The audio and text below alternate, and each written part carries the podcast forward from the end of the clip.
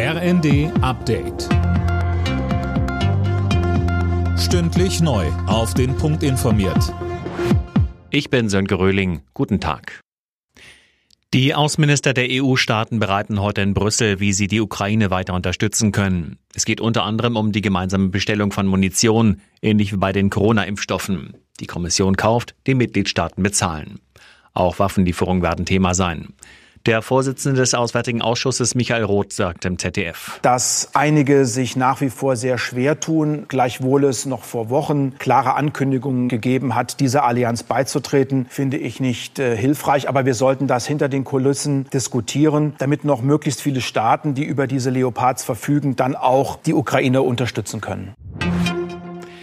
Die Produktionskapazitäten in der Rüstungsindustrie müssen schleunigst ausgebaut werden. Das fordert die Wehrbeauftragte des Bundestags Högel. Wie sie dem Redaktionsnetzwerk Deutschland sagte, müsse man der Rüstungsindustrie daher langfristige Finanzzusagen machen und den Verteidigungsetat weiter aufstocken. Bei der Post wird ab heute über Streiks abgestimmt. Die Gewerkschaft Verdi hat eine Urabstimmung über einen unbefristeten Arbeitskampf angesetzt. Fabian Hoffmann mit den Einzelheiten. Zweieinhalb Wochen läuft die Abstimmung. Verdi rief die Mitglieder dazu auf, das zuletzt vorgelegte Angebot der Post abzulehnen. Sollten das Dreiviertel der Befragten tun, will Verdi unbefristete Arbeitskampfmaßnahmen einleiten. Eine dritte Runde der Tarifverhandlungen war vergangene Woche ergebnislos verlaufen. Die Post hatte in dem Streit am Wochenende gedroht, die Briefzustellung in Zukunft verstärkt an Fremdfirmen zu zu vergeben.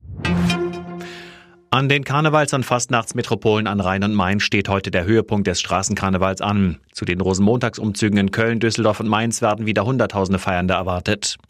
Der Präsident des Bundesdeutscher Karneval, Klaus Ludwig Fest, sagte uns. Spielspaß, Spannung kann man so sagen. Auch natürlich regional unterschiedlich. In allen 16 Bundesländern wird ja doch dieser Umzug anders auch organisiert und aufgestellt. Aber im Schwerpunkt es sind dort Motivwagen, es sind Fußgruppen unterwegs. Wir werden ein buntes Bild mit Kostümen auch dort erleben. Alle Nachrichten auf rnd.de